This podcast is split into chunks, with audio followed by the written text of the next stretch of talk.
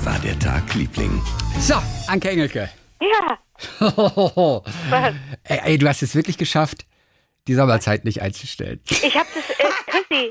Du hast es echt geschafft.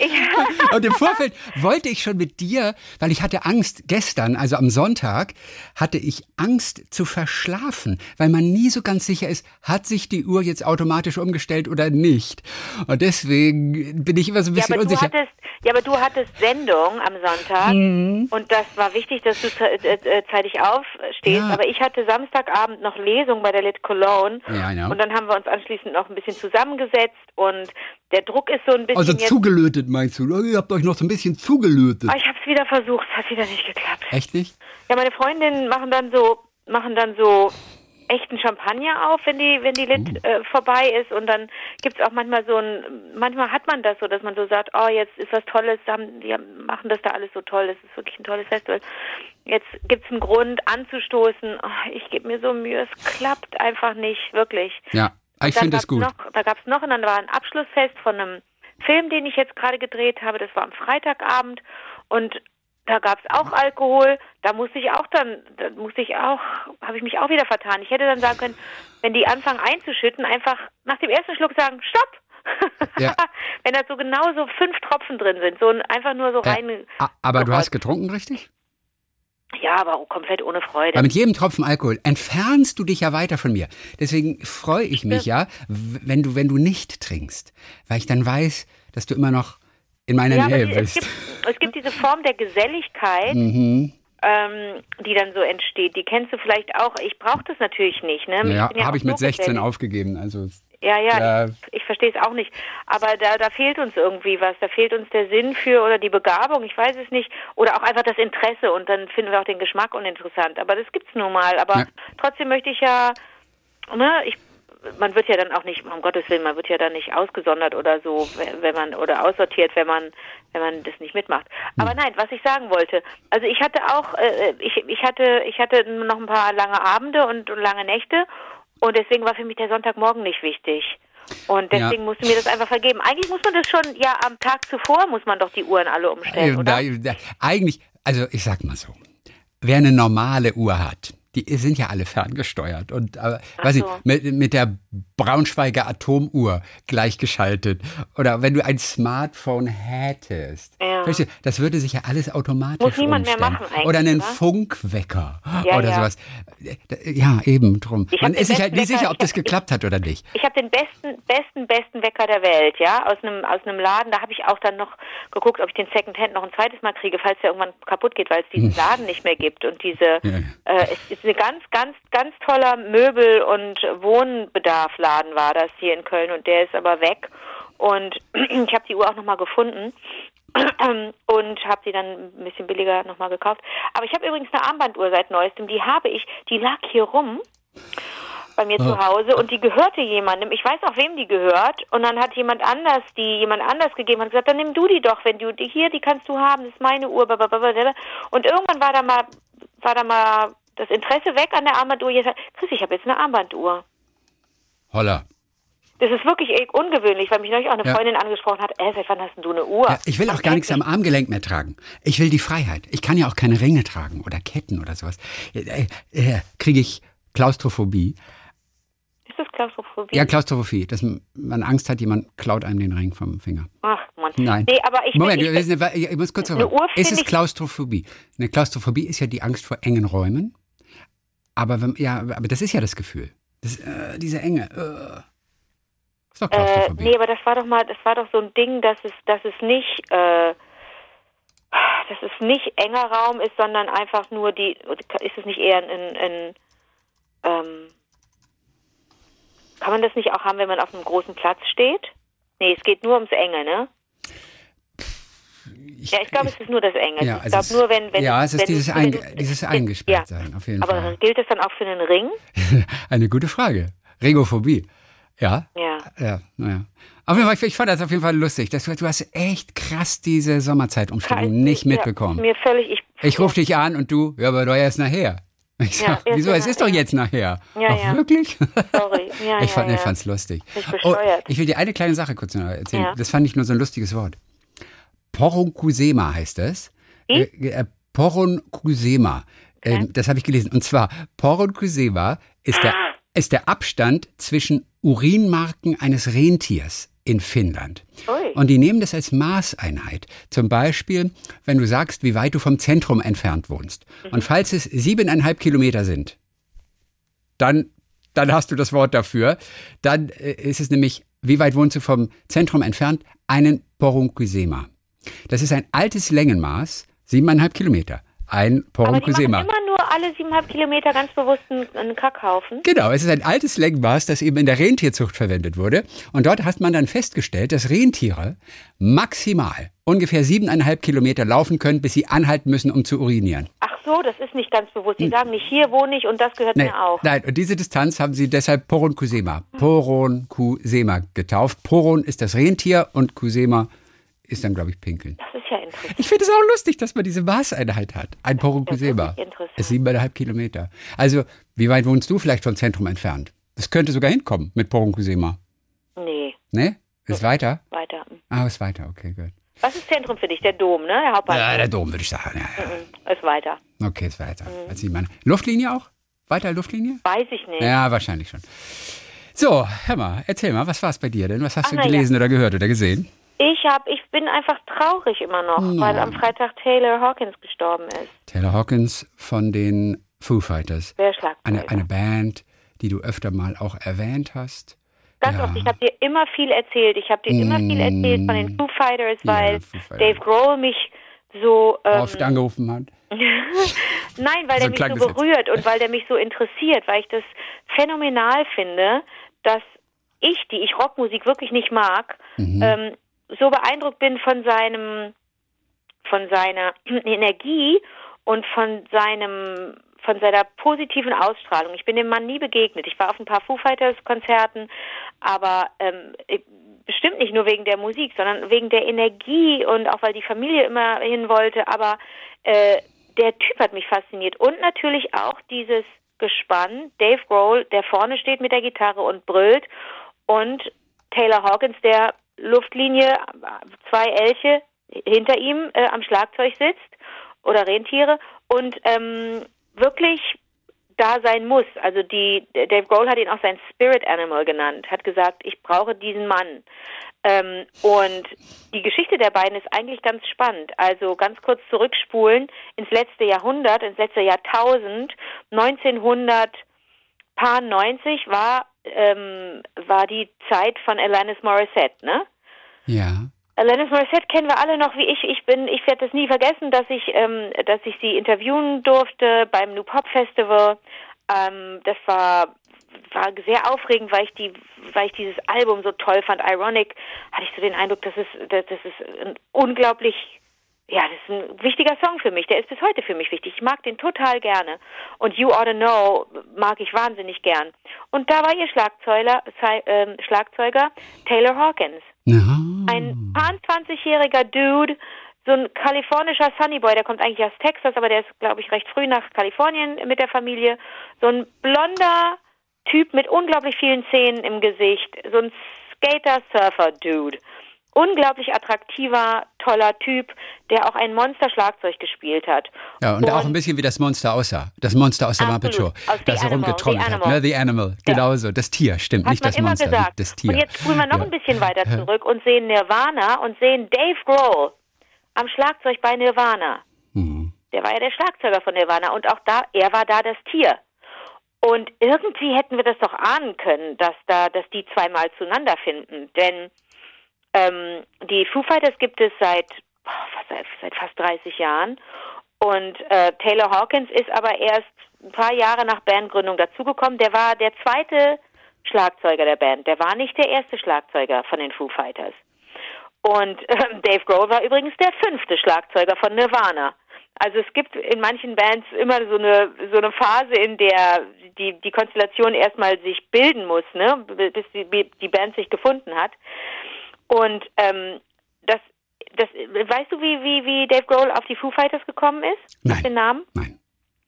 ähm, als. Ähm, Obwohl du, ich weiß nicht, ob du mir das mal erzählt hast, aber, aber es ist lange her. Ach, das hast du mir nie erzählt. Okay, nee, gut. weil ich das, nee, äh, nee, dann äh, weiß kann ich das nicht erzählt haben, weil es nicht so, weil es nicht aufregend genug ist. Okay, aber es ist Ähm, aufregend genug für jetzt? Für jetzt ist es aufregend genug. Okay. Einfach weil, ja, weil, weil, weil, weil, ja, irgendwie manche Sachen fallen einem dann wieder ein.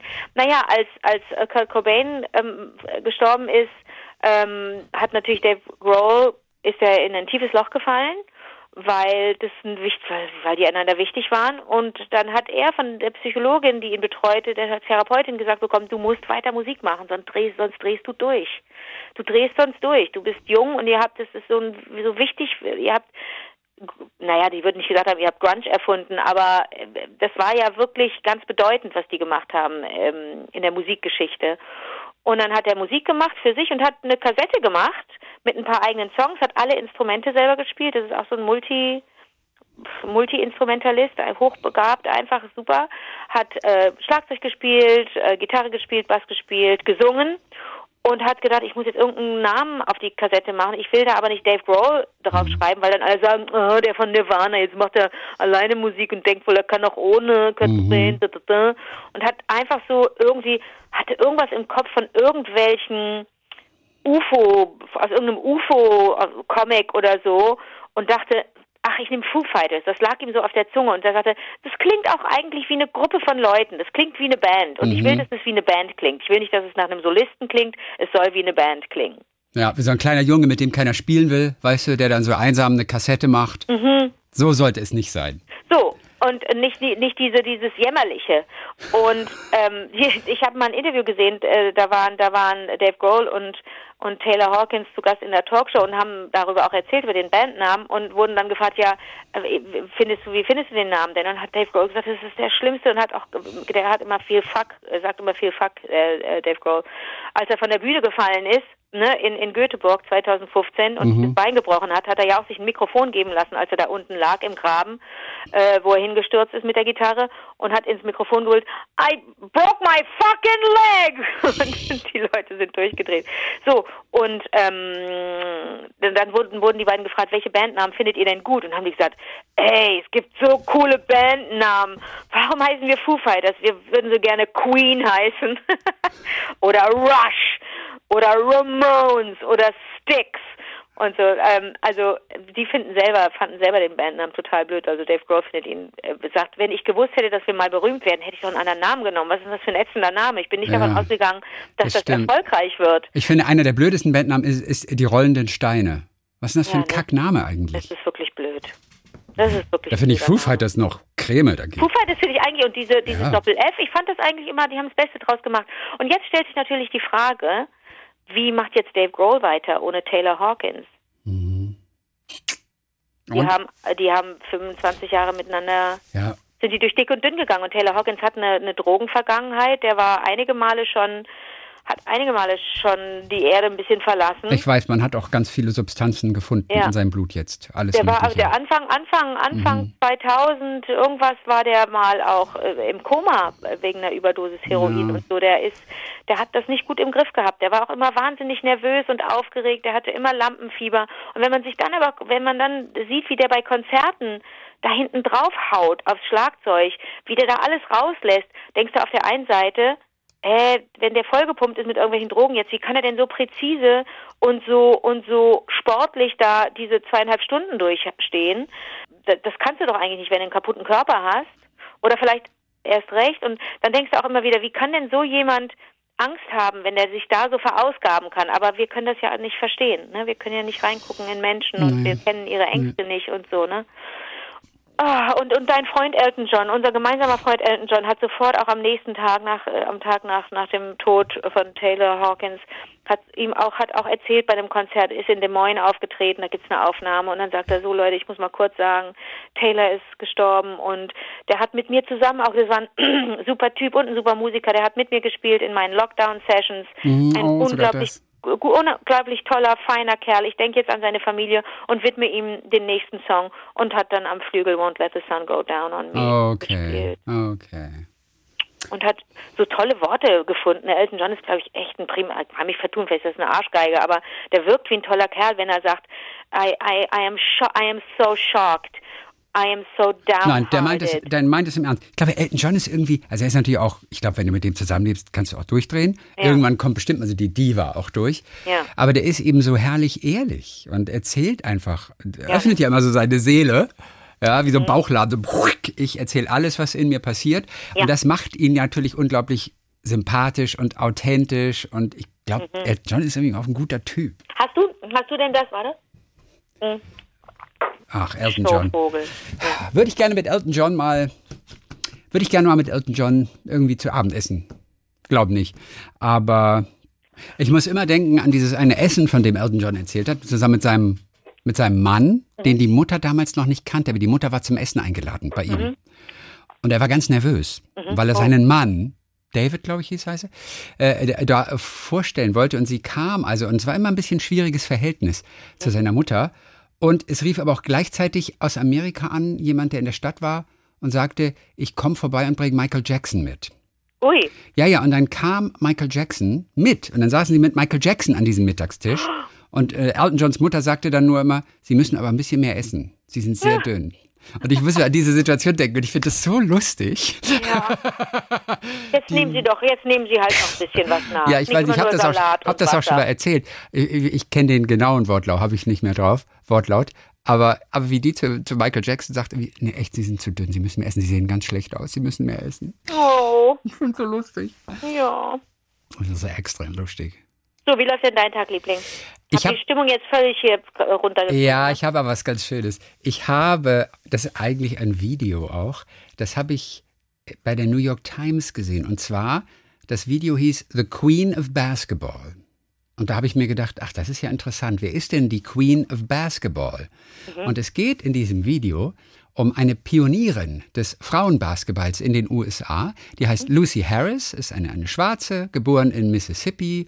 Und sie hat ihr Team, also die College-Teams sind ja ganz groß in den USA. Und sie hat das weibliche College-Team zu mehreren Meisterschaften geführt, hat bei den Olympischen Spielen auch teilgenommen, hat den ersten Korb in der olympischen Geschichte des Frauenbasketballs geworfen.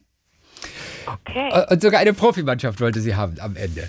Und äh, ja, und das ist ganz süß, das ist ein ganz süßes Video. Da ist ja eine Frau, die erzählt eben diese Geschichte und, äh, und, die, und die wirkt schon, so- schon so sympathisch. Dann erzählt sie, ja, Lucy war sehr, sehr groß. In der Schule, äh, da wurde sie immer so ein bisschen gedisst als lange Bohnenstange. Und äh, äh, sie wurde oft genannt Long and Tall and That's All. Das war so der Spruch von ihren Klassenkameraden. Aber sie wusste, ich bin zwar groß, aber auf dem Basketballplatz, äh, da kommt ihr nicht an mich ran. Und äh, da war sie natürlich so eine Hausnummer. Und da ist also eine Frau, die erzählt diese Geschichte von Lucy. Und dann gibt's diese einführenden Sätze. Und dann sagt sie, ja, ja, ich weiß nicht, was ich jetzt sonst noch so erzählen kann. Auf jeden Fall, Lucy ist jetzt eine glückliche Rentnerin. I don't know what else to say about her. She's retired now and living a happy life. How would you know? Because I'm Lucy. Die ist, ja, sie erzählt dann irgendwie, ja, mehr weiß ich jetzt auch eigentlich nicht. Und dann äh, wahrscheinlich der Producer im Hintergrund. Und woher weißt du das alles? Ja, ich bin Lucy. Und dann diese süße Lache. Ach Gott. Und sie erzählt selber ihre Geschichte dort. Das Video ist etwas älter, denn sie ist im Januar mit 66 Jahren gestorben. Und sie erzählt da uns wirklich, wirklich herzerfrischend. Sie erzählt dann von dem einen College-Spiel, da war ordentlich was los in der Halle. Ich glaube, sie waren in Harrisburg oder so weiter. Und ihre Gegnerin, wahrscheinlich war das so eine katholische Schule, ihre Gegnerin hatten das Publikum, das sie angefeuert hat, das heimische Publikum, und das waren lauter Nonnen, die auf Eimer getrommelt haben. Ich finde dieses Bild schon alleine so herrlich. Und ja, man wurde dann nach und nach immer mehr auf die Frauen in der College-Liga aufmerksam und sie wurde wirklich so zur Queen of, of Basketball, weil sie so cool war. Und irgendwann kamen mehr Zuschauer zu den Frauen als zu den Männern. Die Frauen flogen durchs ganze Land mit TWA. Die Männer, erzählt sie, nicht. Und sie sagt, nee, nee, die Frauen haben damals das Geld gebracht, nicht die Männer. Kein Kommentar. Und sie erzählt das so süß. Hier, hör mal. I guess the women were bringing in the money. No comment. Ich liebe die. No comment. Naja, auf jeden Fall war sie dabei bei den Frauen, die zum ersten Mal bei Olympia dabei waren. Da gab es gleich Silber.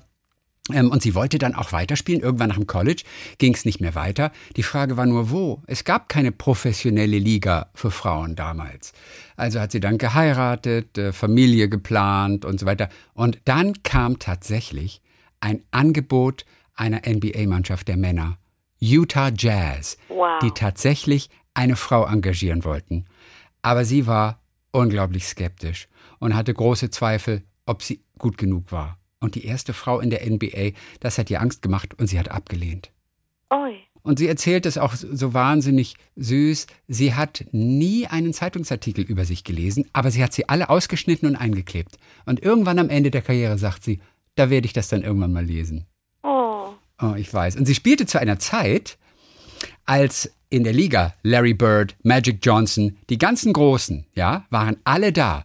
Und dann erzählt sie zum Schluss noch, sie hätte gerne natürlich das Geld verdient, das die damals verdient haben, um einige Sachen möglich zu machen, hat sie aber nicht. Sie wollte einfach nur groß werden und das Gleiche wie die Jungs machen, Bälle werfen. Und das hat sie schließlich geschafft. Und sie wurde dann auch in die Hall of Fame ähm, eingeführt. Ja. Und dann der letzte Satz, und das hören wir auch nochmal von ihr. Vielleicht hätte man meinen Namen in der ganzen Welt gekannt, wenn ich weitergemacht hätte. Habe ich aber nicht. Also bringt es nichts, darüber zu spekulieren. Was wäre, wenn? Maybe the world would have known my name had I continued playing. But I didn't, so I don't speculate. Ist die nicht zauberhaft? Das ist ja süß. Ohne Witz, es ist ganz toll, das zu sehen, wenn, wenn ihre Geschichte vor allem auch von ihr selber mit den entsprechenden Bildern erzählt wird. Das ist echt, das ist echt schön. In unserem Blog auf vivadertagliebling.de, ähm, da findet ihr den Link zu diesem Video. Schaut es euch an, das sind 20 Minuten, die wirklich ganz, ganz zuckersüß sind. Und leider, leider ist sie nicht mehr am Leben. Hm. So, das war das für heute, ne? Das war's für hm. heute. So, du hast wahrscheinlich das neue 13 äh, plus 13 Gedichte, hast du noch nicht, ne? Habe ich noch nicht. Soll ich dir schicken? Nein, ich kaufe mir das gerne. Ja, es gibt ja. ja. jetzt erst seit Freitag überall überhaupt zu kaufen. Deswegen denke ich, dass wir nächste Woche darüber noch mal ein bisschen ja, unterhalten. Idee. Dann genau, dann haben wir noch eine Woche mehr Zeit. Ich habe auch mhm. noch nicht so viel. Es war eine so volle Woche und ich habe auch noch nicht so richtig viel drin lesen können. Mhm. Ähm, deswegen lass uns das einfach verschieben ja. auf nächste Woche. Dann sucht sich jeder wieder ein schönes Gedicht raus, das er oder, oder sie in dem Falle äh, lernt. Wieder auswendig lernen. Wir machen wieder eine kleine Aktion und so viele werden mitmachen. Ja. Ja, herrlich. Jo, so, dann freue ich mich auf Donnerstag. Dann gibt es nämlich äh, die Hörererektion. Und ich sage dir, es ist ein Highlight dabei. Oh. Ich sage dir, es ist ein absolutes Highlight dabei. Oh, wie schön, da freue ich ja, Soll ich dir schon eins verraten? Ich ja. sag, soll ich dir die Betreffszeile verraten? Ja, Betreff. Betreffzeile. Wie war der Tag, Liebling? Das Musical. Oh mein Gott.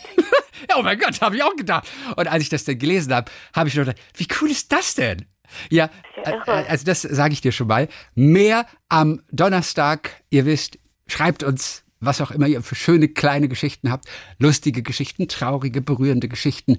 Wie war der Tag, Liebling? At gmail.com. Ehrlich gesagt, ich kann es jetzt schon nicht erwarten, dass Donnerstag ist. Perfekt. Bis dann, Dave. Bis dann, Taylor. No comment.